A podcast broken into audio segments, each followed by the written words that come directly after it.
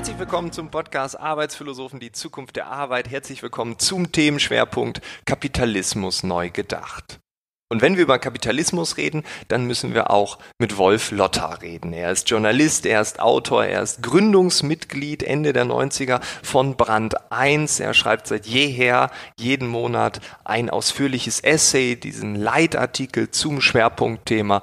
Viele haben diesen wahrscheinlich schon gelesen. Er hat mehrere Bücher veröffentlicht, unter anderem auch das Buch Zivilkapitalismus. Wir können auch anders. Und in diesem Buch, da steht ganz viel drin. Und genau darüber reden wir auch in diesem Podcast. Es geht um einen selbstbestimmten Umgang mit der Ökonomie und wer Wirtschaft nicht versteht und in sein Leben integriert, der bleibt unmündig. Das ist die Meinung von Wolf Lotter und dafür kämpft er, dass wir alle zu mündigen Bürgern werden und eine gelungene Zivilgesellschaft kreieren. Der Zivilkapitalismus ist also das Thema. Ich freue mich, dieses Gespräch präsentieren zu können. Ich habe sehr viel gelernt, obwohl ich das Buch zweimal gelesen habe. Es gab noch mal die ein oder andere Perspektive, die mir so im Detail nicht klar war. Ich wünsche dir ganz viel Spaß. Audio ab mit Wolf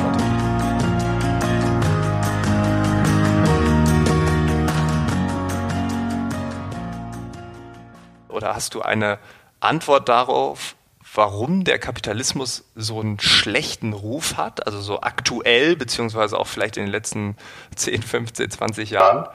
Der Kapitalismus, wenn man das überhaupt mal als, als äh, Einzahl als, äh, so sagen kann, hatte immer einen schlechten Ruf, weil seine Wirksamkeit sehr langfristig ist. Also es dauert äh, relativ lang, um zu verstehen, welchen Nutzen er stiftet. Aber er stiftet einen Nutzen. Äh, in den letzten 200 Jahren hat er äh, das Nettovermögen des Westeuropäers äh, mehr als verfünfzigfacht mittlerweile. Das sind Studien der OECD. Und die Lebenserwartung mehr als verdreifacht. All das findet auf einer materiellen Basis statt. Und es sind die Jahre und Jahrzehnte, in denen der Kapitalismus, der industrielle Kapitalismus, das muss man genau unterscheiden, sich entwickelt hat. Ähm, wenn du fragst, warum hat es so einen schlechten Ruf, musst du mal fragen, welchen Kapitalismus meint ihr? Oder meinen die Kritiker denn eigentlich? Es gibt fast 750 mhm. verschiedene Varianten, hat sich die UNO mal die Mühe gemacht, das mal zu analysieren, die sich deutlich voneinander unterscheiden. Ein eher staatlich geprägtes System, wie wir es in Japan kennen, ein davon wieder unterscheidbares System der staatlichen Dirigiertheit, des Dirigismus in äh, China, in der Volksrepublik China, die soziale Marktwirtschaft, so wie wir sie kennen, die unseren Kulturen angepasst ist, äh, die eher amerikanische, die einen höheren dynamischen Faktor hat.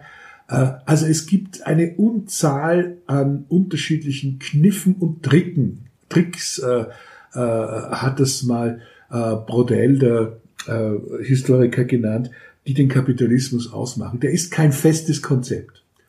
Und wenn etwas kein festes Konzept ist, dann ist es relativ einfach, das anzugreifen, weil man im Grunde genommen immer sagen kann, alles, was mir auf die Nerven geht an dieser Welt, das fängt an mit, ich muss montags arbeiten gehen, bis mein Chef ist so doof, schreibe ich dem Kapitalismus zu. Es ist ein genereller Sündenbock, der kulturell auch von seinen Feinden aufgebaut wurde, über, auch über 200 Jahre, wo es ganz interessante Frontverläufe gibt. Das sind zunächst nicht die klassischen Antikapitalisten, die wir sofort im Kopf haben, Karl Marx, Friedrich Engels beispielsweise, die sehr wohl wussten, welchen ungeheuren Nutzen äh, die neue Form der Ökonomie haben kann und was denn alles geschieht. Sie haben immer davon geschrieben, im kommunistischen Manifest ein sehr gutes, interessantes Dokument auch des, der Beziehung von Marx und Engels zum Kapitalismus und zum Industrialismus, dass alles Ständische hinweggefegt wird. Ja, die waren ganz begeistert davon, wie die alten Hüte und Zöpfe abgeschnitten wurden. Und dann gibt es diesen großartigen Satz, und der ist ganz, ganz wichtig, um zu verstehen, warum die Leute was gegen Kapitalismus haben. Das ist der Satz, weil er uns dazu zwingt, unsere Beziehungen mit nüchternen Augen anzusehen. Und das ist ein Bruch mit den allen Ideologien, die über 2000 Jahre und länger im Abendland geherrscht haben. Sich mit nüchternen Augen anzusehen, heißt mit den Augen der Vernunft, der Logik und nicht zu behaupten, man ist das Opfer von Schicksal und irgendwelchen Ränken der Götter oder man hat sich gegen irgendetwas versündigt oder ähnlichen Krams, sondern es geht ganz konkret um die Frage, kannst du ein selbstbestimmtes und willst du ein selbstbestimmtes Leben führen? Bist du selbst verantwortlich für das, was du tust? Es geht also in diesem äh, Zusammenhang weit mehr nach wie vor um den Kampf gegen die Aufklärung als den Kampf gegen den Popans Kapitalismus, von dem alle reden.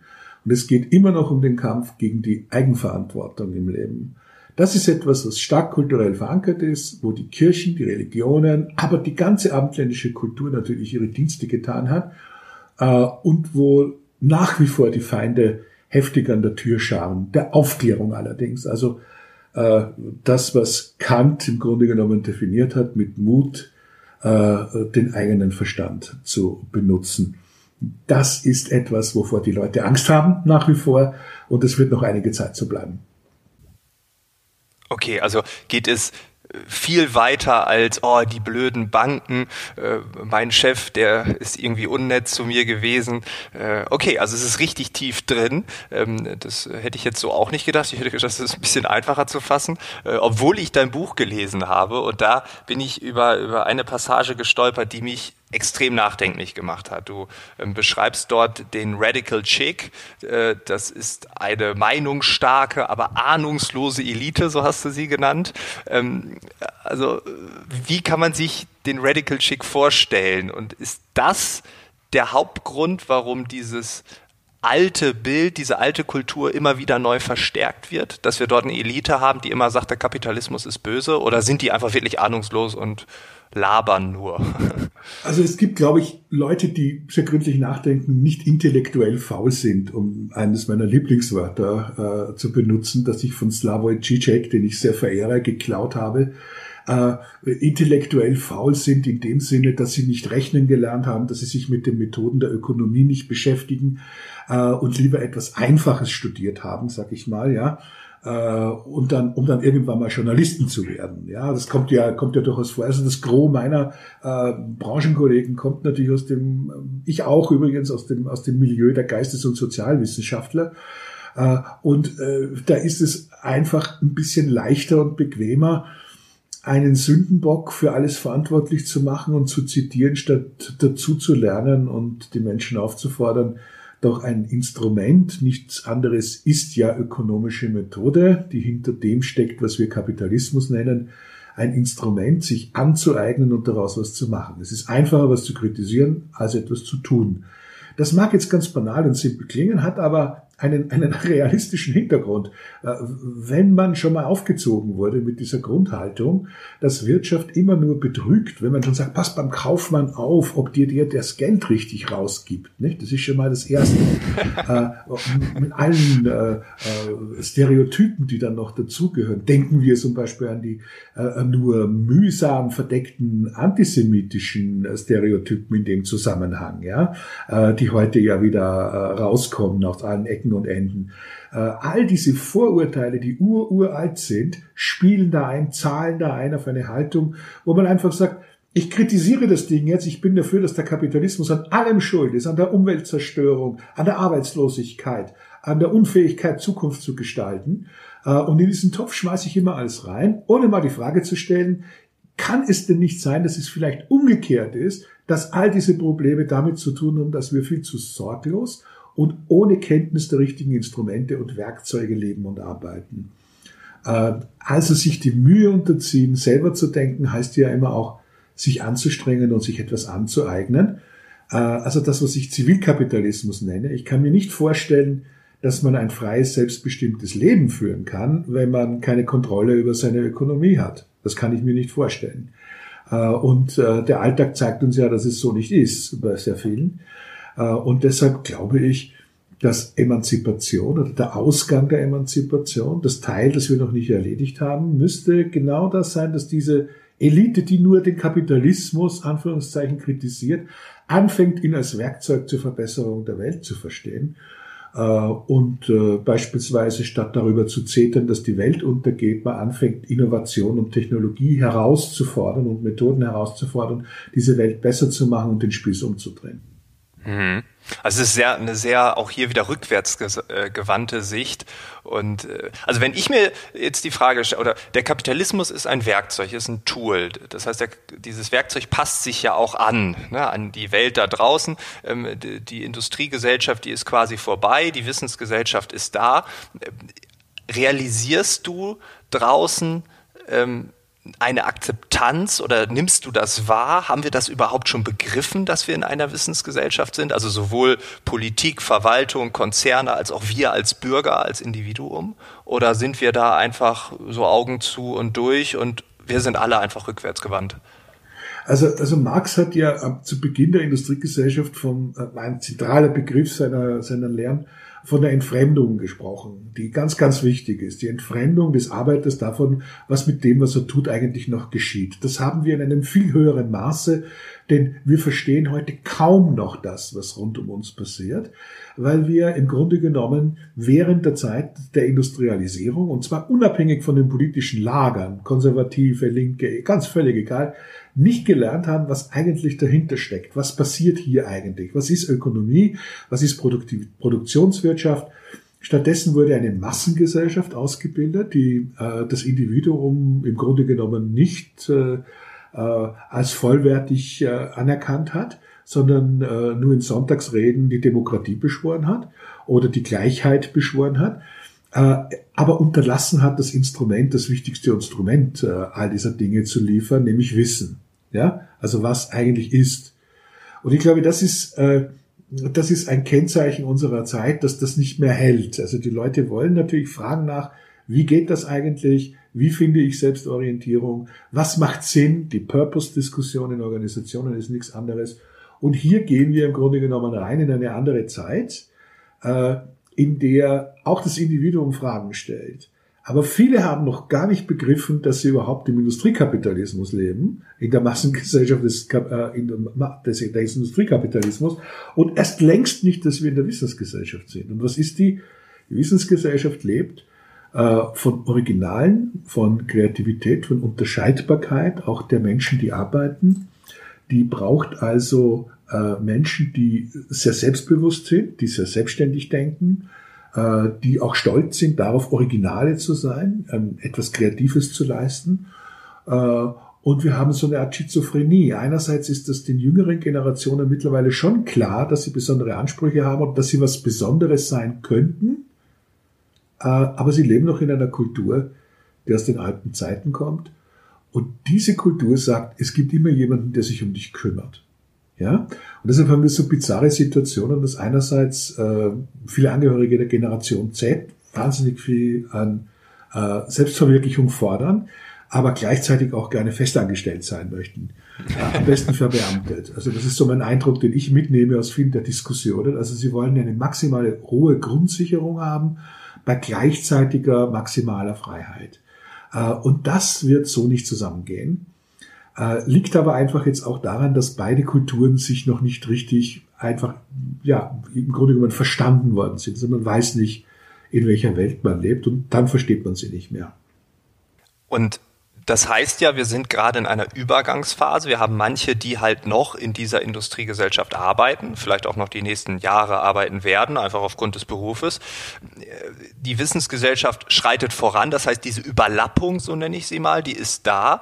Ähm, du hast gerade von dem Kümmerer gesprochen. Und wenn ich an Kümmerer denke, dann denke ich, das ist doch die erste Aufgabe eines Managers oder eines, äh, ja, eines Abteilungsleiters, die Leute zu führen, sich zu kümmern, dass die Potenziale äh, sich entwickeln entwickeln. In deinem Buch sagst du, das tun Manager aber gar nicht. Die managen nur, die gucken nur auf die Zahlen und verwalten und sind auch rückwärts gerannt, äh, also äh, haben immer die Rückwärtssicht. Ähm, glaubst du, in dieser neuen Wissensgesellschaft braucht man überhaupt noch diesen Typus Manager oder ist das einfach eine aussterbende Spezies? Ich glaube, dass, naja, aussterbende Spezies, wir werden natürlich Leute brauchen, die die Dinge äh, äh, richtig tun. Das heißt, nach bestimmten Methoden, Routinen abwickeln. Aber dem wird bei weitem nicht äh, das, äh, die Bedeutung zukommen, die in der Industriegesellschaft der Routinearbeit äh, und der Standard- und Normenarbeit zugekommen ist. Das ist ja das, was Manager tun. Sie halten die Dinge am Laufen. Und wer etwas am Laufen hält, der ist natürlich auch sehr schnell mal im Hamsterrad, aus dem er da nicht rauskommt. Aber das ist eben einfach der Job. Ein Manager kann nicht darüber entscheiden, was an Veränderungen zu tun ist. Das ist gar nicht seine Aufgabe. Das ist die Aufgabe von Leadership. Und Leadership ist eine seltene Tugend geworden. Leadership bedeutet, dass du aus Leuten mehr machst, als sie selber glauben äh, sein zu können. Das ist eine allgemeine und sehr gute Definition davon. Und zwar zu Menschen, die dann die richtigen Dinge tun. Ja, nicht nur die Dinge richtig tun, also so wie es das Handbuch sagt, sondern die richtigen Dinge tun. In der, in der, in der Regel also dafür da sind, äh, Veränderung voranzutreiben, Transformation voranzutreiben, zu sagen, was kann ich hier besser machen, wie kann ich hier mehr Freiheiten setzen, wie kann ich die Qualität von Produkten erhöhen und all das, was man braucht, um nach vorne zu kommen, um eine gute Zukunft zu haben. Manager wird es sozusagen äh, nur mehr dort geben, wo man sie unbedingt braucht. Sehr viele dieser Standards werden in der Tat auch wie viele andere Tätigkeiten maschinell durchgeführt. Benutze eher diesen Begriff als den eher vagen Begriff der digitalen Automatisierung und der Digitalisierung. Denn tatsächlich, was heute passiert, ist, dass wir Prozesse, einfache Dienstleistungsprozesse automatisieren und dass wir Arbeit, die in Routinen besteht, automatisieren. Das tun wir die ganze Zeit schon. Ja? Äh, wir bemerken es nur kaum. Also es wird immer weniger Arbeit geben, die sich in Gleichförmigkeit erschöpft und das wird eine völlig andere Arbeitskultur mit sich bringen, ein anderes Zeitmanagement. Es wird nicht mehr das, den Schichtbetrieb geben, nach dem wir heute noch leben, ja, weil wir alle zur selben Zeit ins Büro fahren und zurück. Es wird mehr Flexibilität geben, es wird mehr Offenheit geben, es wird ganz andere Lebens- und Arbeitskonzepte geben, als sie in dieser Welt und vom Sozialsystem noch vorgesehen sind. Und all das bringt natürlich eine Menge Verunsicherung, denn die einen haben das schon und die anderen haben es noch nicht. Und jeder guckt auf den anderen und fragt sich, warum sind die so langsam und warum haben wir das nicht alle und warum halten die uns auf? Und die anderen sagen wieder, warum zerstören die unsere Strukturen oder nehmen uns die Sicherheit? Da ist eine, eine unglaublich viel Konfliktpotenzial drin, äh, das wir heute ja auch bemerken. Und da bräuchte es eine vernünftige, pragmatische, einen nüchternen Blick sozusagen auch der Politik drauf, der fehlt allerdings. Und äh, jetzt müssen wir natürlich den Job selber machen. Das heißt, die Bürger müssen selber die Sache in die Hand nehmen und sagen, ja, wir entwickeln diese Gesellschaft und Politik äh, äh, macht dann eben noch den Job äh, des Managements dieser Gesellschaft, äh, nicht mehr der Führung der politischen, das braucht man im 21. Jahrhundert nicht mehr. Was man braucht, ist im Grunde genommen nur jemand, der die Verwaltung erledigt, die noch übrig bleibt und die wird es auch künftig geben, aber im Kern gibt es eine Zivilgesellschaft, die selber macht und die selbstständig äh, denkt und handelt und arbeitet. Also ganz rosige Aussichten, so nehme ich das hier wahr. Du hast den Begriff eben schon gesagt, Zivilkapitalismus. Du hast es auch schon beschrieben. Aber könntest du vielleicht den Kern vom Kern noch mal kurz erläutern, damit äh, jeder, inklusive mir, einmal versteht, was genau ich, ich glaube, meinst, es, ja. ist, es ist relativ simpel. Wir haben im Grunde einen Teil, wir haben viele Forderungen an die Emanzipation und an die Aufklärung gestellt und auch erfüllt bekommen oder diskutieren über die, klar. Nur bei der Frage der Ökonomie stehen wir eigentlich noch ein bisschen an der Wand äh, und geben alte Antworten. Also weg mit Wirtschaft, weg mit dem Primat des Kapitalismus etc. etc. Richtig wäre, es in die Hand zu nehmen und selbst zu Unternehmern zu werden auch die negativen Effekte aus dem System rauszunehmen, es zu gestalten, es zu formen im Sinne einer zivilgesellschaftlichen Nutzung. Zivilgesellschaft bedeutet, der ähm, Professor Britt hat mal gesagt, nichts anderes als die Rückgabe äh, der Angelegenheiten der Demokratie an die, die es angeht, die Bürger. Das ist die Zivilgesellschaft. Mit der Zivilgesellschaft werden wir in die Mündigkeit entlassen, sozusagen. Das heißt, wir entlassen uns selbst in diese Mündigkeit der Selbstbestimmung. Und dazu müssen wir natürlich auch ökonomische Antworten geben und müssen auch in der Lage sein, äh, als, ich sage jetzt mal, Zivilkapitalisten zu handeln. So nenne ich das. Das ist in, die Lage, in der Lage sein, ökonomische Forderungen nicht nur an den Staat und an die Politik zu delegieren und zu sagen, macht das mal für uns, erhöht uns doch bitte mal die Löhne, gebt uns doch mal höhere Renten und ähnliches mehr oder senkt uns die Steuern, sondern dass eben äh, in politischen Prozessen äh, äh, selbst herauszufinden, was richtig ist. Und das wird eine höhere Vielfalt geben, es wird auch eine höhere Unterscheidbarkeit geben als früher. Weniger Vereinheitlichung, weniger Massengesellschaft, weniger Kollektivisierung, weniger Zentralgewalt. All diese Dinge werden ja heute wieder sehr hoch gehalten von Reaktionären von links und rechts. Und all das, glaube ich, passt nicht mehr zur Zeit, passt nicht mehr zu unserem Entwicklungsstand. Und das ist jetzt das letzte Gefecht der Leute, die sich ständig um andere kümmern wollen und die äh, sich äh, anstellen, um äh, äh die Eltern abzugeben für äh, Kinder, die nicht nach ihrer Pfeife tanzen. Also das Zeitalter der Selbstverwirklichung, äh, also wenn ich darüber nachdenke, bekomme ich manchmal, ähm, gerade auch auf Geburtstagen oder so, gibt es manchmal diese Diskussion, dass manche dann sagen, ja, Selbstverwirklichung, das ist doch egoistisch. Also du verwirklichst dich selbst, aber du denkst nicht an die Gemeinschaft. Was wäre da so ein Argument von dir, um möglichst die komplette Geburtstagsbelegschaft in deinen Bann zu ziehen? Also zuerst würde ich mal einen Satz sagen, das ist grober Unfug. Und der nächste Satz, den ich sagen würde, ist, dass Selbstverwirklichung eine, wenn man auch nur mal Abraham Maslow gehört hat mit den fünf Stufen äh, der menschlichen Bedürfnisse, nichts anderes ist als die Fähigkeit, das, was man wirklich kann und wirklich will im Leben auch umzusetzen. Mhm. Und das ist das, was, wenn wir jetzt an den Arbeitsprozess oder an den Gemeinschaftsprozess denken, das, was den meisten auch am besten nützt. Es macht keinerlei Sinn, etwas zu tun, was man tut, weil irgendein Plan oder eine Politik oder eine Ideologie dir das vorschreibt oder eine Quote dir das vorschreibt. Es macht ausschließlich Sinn herauszufinden, was man wirklich, wirklich will, wie der New, York, New Work Pionier Friedrich Bergmann gesagt hat. Und dieses wirklich, wirklich wollen ist zuerst ein Prozess herauszufinden, wer ist man. Selbstverwirklichung bedeutet, dass ich das tue, was ich am besten kann und dass das dem anderen am meisten nützt. Und ist eine normale evolutionäre Angelegenheit äh, und ist seit 70 Jahren eine anerkannte Sozialtheorie, äh, die, glaube ich, relativ unbestritten ist, wenn man mal sieht, wie die Entwicklung aussieht. Egoismus ist etwas völlig anderes. Und ich weiß, dass dieses Argument in Deutschland, weil es ein stark kollektivistisches Land ist, weil es ein stark von oben immer ja, dirigiertes Land ist, äh, äh, einfach kulturell stark verankert ist. Wir haben ja zum Beispiel auch so Begriffe, das Team steht immer über, das, über dem Individuum. Wenn das Team immer, immer über dem Individuum steht, werden wir nie eine Veränderung zusammenkriegen und es wird auch keine Innovation geben beispielsweise, weil Innovation immer bedeutet, dass du dich gegen Mehrheiten stellst. Politisch oder technologisch oder sozial oder kulturell. Das ist einfach so. Ähm, als Bob Dylan das erste Mal seine Akustikgitarre an einen Verstärker angeschlossen hat, standen unten Leute und haben ihn ausgebuht. Das waren seine Fans. Ja? Und er hat sich vernünftigerweise zu seinen Leuten umgedreht und hat gesagt, it fucking loud. Und das ist das, was Innovatoren und Pioniere machen müssen. Sie müssen das, was sie als richtig erkannt haben, auch laut und deutlich machen. Außerhalb und manchmal auch gegen die Gruppe und gegen die sogenannte Gemeinschaft. Eine Gemeinschaft, die nur innovative und kreative Regungen der Einzelnen unterdrückt, ist eine schlechte Gemeinschaft ist eine Unterdrückungsgemeinschaft, ist eine Gemeinschaft von gestern, die einfach mit brachialer Mehrheit gegen jede Art von Vielfalt und Abweichung und Diversität vorgeht. Das kann nicht unser Ziel sein, dass wir auf der Seite dieser Leute stehen. Unmöglich. Der wahre Egoismus ist einer, der die Macht ausspielt gegen das Individuum.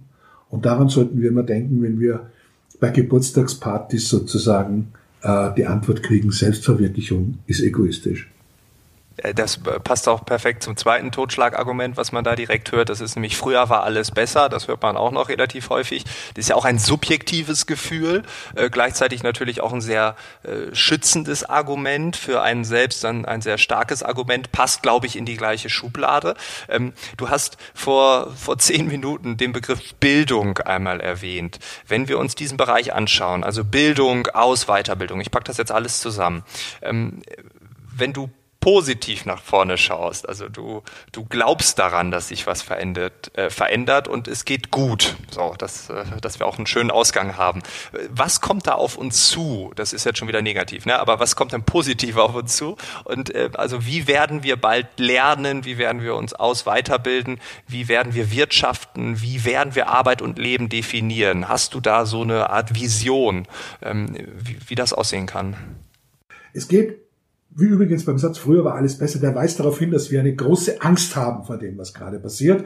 Wir haben Angst vor der Entwicklung in China, wir haben Angst vor der Entwicklung in Amerika, wir haben Angst vor dem Klimawandel, wir haben Angst vor KI, wir haben eigentlich Angst vor allem. Ja? Und das ist ein Zeichen dafür, dass man sich nach hinten orientiert und sich die Vergangenheit schön lügt und schön redet und dass man für die Zukunft keine Antworten mehr hat. Denn die Wahrheit, die, in Wahrheit geht es natürlich immer darum, angstfrei in die Zukunft gestaltend reinzugehen und zu sagen, ich habe heute diesen Stand, ich möchte eine Verbesserung nach einer strengen Analyse, Vernunftsanalyse in diesem, in diesem, in diesem Bereich. So macht man das eigentlich und das ist eine gute äh, Idee. Äh, ich glaube, dass Deutschland insbesondere seiner Vergangenheit nachtrauert, weil es ein, eine Ordnung hatte und eine Leichtigkeit in dieser Ordnung, zumindest in den Nachkriegsjahren, äh, die man als entlastend empfunden hat. Äh, und äh, das müsste sich drehen in die, in die Zuversicht, in das Zutrauen auch, äh, etwas auf die Beine stellen zu können, was tatsächlich auch sich mit dem messen kann, was andere tun. Dazu müsste man einen positiven Wettbewerb annehmen wollen, was man ja auch nicht tut. Und äh, ich glaube, es wird trotzdem nichts nützen, all dieser Pessimismus, der sich in der Lagerbildung von links und rechts wieder ausdrückt, was ja eine Kiste aus dem 19. Jahrhundert ist im Ernst und aus dieser ganzen äh, Kritik an Systemen, die sich schnell als Popanz äh, äh, erweisen.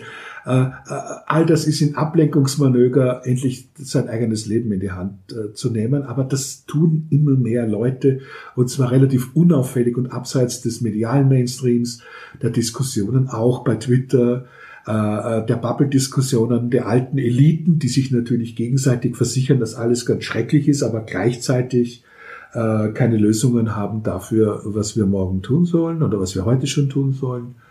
Äh, ich glaube, dass wir ein, in, auf allen Ebenen ein viel, viel Grund haben, uns darüber zu freuen, dass es der Welt viel besser geht als vor 40, 50 Jahren.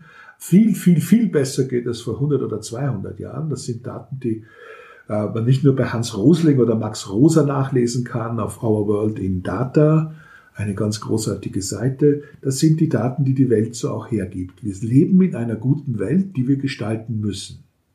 Und mein Blick in die Glaskugel ist extrem optimistisch. Also kommt auf uns zu.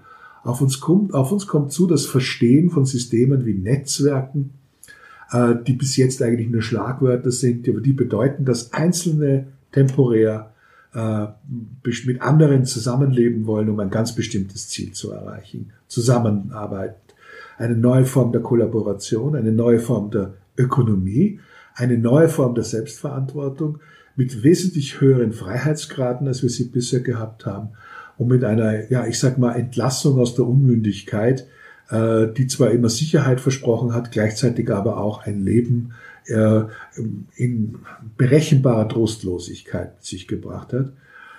Äh, und äh, wir werden bald, äh, glaube ich, sehr grundlegend anders wirtschaften. Es werden neue Kapitalismen entstehen. Das tun sie ja übrigens bereits. Also wenn man sich das anschaut, man findet dieses sehr alberne Plakat, das manchmal bei Demos heute gehalten wird. Der Kampf gegen den Klimawandel ist ein Kampf gegen den Kapitalismus. Umgekehrt wird ein Schuh draus. Der Klimawandel wird nur dann bewältigt werden können, wenn wir uns ökonomischer Methoden äh, bedienen, die der Kapitalismus uns vorgibt, nämlich Probleme zu lösen, das hat er immer getan, statt sie wie die Politik zu verwalten. Und mhm. äh, das ist meine Hoffnung. Also ich, ich sehe, dass vielen, die keine Antworten haben auf die Zukunft, äh, die Antworten, dass das langsam jetzt auch peinlich wird sozusagen, dass die, dass die nicht nach vorwärts kommen, dass Kritik allein eben nur peinlich wird. Und ich glaube, viele jüngere, aber auch ältere Leute kriegen das durchaus mit, dass sie sagen, die Welt ist besser als der Ruf, äh, der von manchen Radical Schicks verbreitet wird. Und äh, wir haben da gar keinen Grund, uns davor zu fürchten. Cool. Ja, muss noch eins dazu sagen, wir brauchen natürlich dazu auch eine starke Bildung und wir müssen äh, lernen, Zusammenhänge zu verstehen und, und uns neu zu orientieren. Das tun wir, glaube ich, noch zu wenig. Das liegt auch daran, dass die Welt neu aufgemischt wird. Äh, die Wissensgesellschaft muss verstanden werden, Netzwerkökonomie muss noch verstanden werden. Wir müssen vieles neu interpretieren, was noch nicht klar ist. Das heißt, man muss äh, im Grunde genommen sich auch daran machen zu sagen, was ist eigentlich das, was wir gemeinsam wollen und äh, was ist eigentlich das, was unsere Sache ist. Das heißt, jede, jedes starke Ich und jede starke Selbstverwirklichung produziert ja auch ein starkes Wir, das in der Lage ist, anderen zu helfen und die zu unterstützen. All das brauchen wir, glaube ich, neu definiert. Äh, und wir müssen uns Grundsicherheiten geben. Das glaube ich auch. Also wir brauchen noch so Dinge wie ökonomische Bildung, Abschaffung des ökonomischen Leintums, das sehr oft äh, wirklich katastrophal ist. Ein eigenes Thema wäre für einen eigenen Podcast, finde ich. Und äh, ganz einfach lernen, sozusagen das Werkzeug für uns arbeiten zu lassen. Das wird dann schon, da bin ich ziemlich sicher. Wenn du bei dir selbst in die Glaskugel guckst, auf dich schaust, ähm, was kommt bei dir als nächstes? Bei mir als nächstes kommt äh, das Schreiben eines Buchs, das der Zusammenhang heißt und in einem Jahr erscheinen wird und in dem ich mich genau mit der Frage beschäftige, was machen wir in der Wissensgesellschaft in der Netzwerkökonomie eigentlich bis jetzt falsch, dass wir keinen Durchblick kriegen und immer orientierungsloser werden. Und da mache ich Vorschläge, wie man das ändern kann. Cool, also passt es auch perfekt in den Leitfaden der bisherigen Bücher und äh, in den aktuellen Schwerpunkt. Ich hoffe das. Wunderbar. Wunderbar. Vielen, vielen Dank für deine Zeit. Ich danke dir. Äh, dein ähm, Ausflug in die Kapitalismus-Richtigstellung, so nennen wir es jetzt mal, deine Sicht der Dinge ähm, zum Punkt Zivilkapitalismus. Und ja, nochmal vielen, vielen Dank. Dankeschön, hat mir Spaß gemacht. Danke.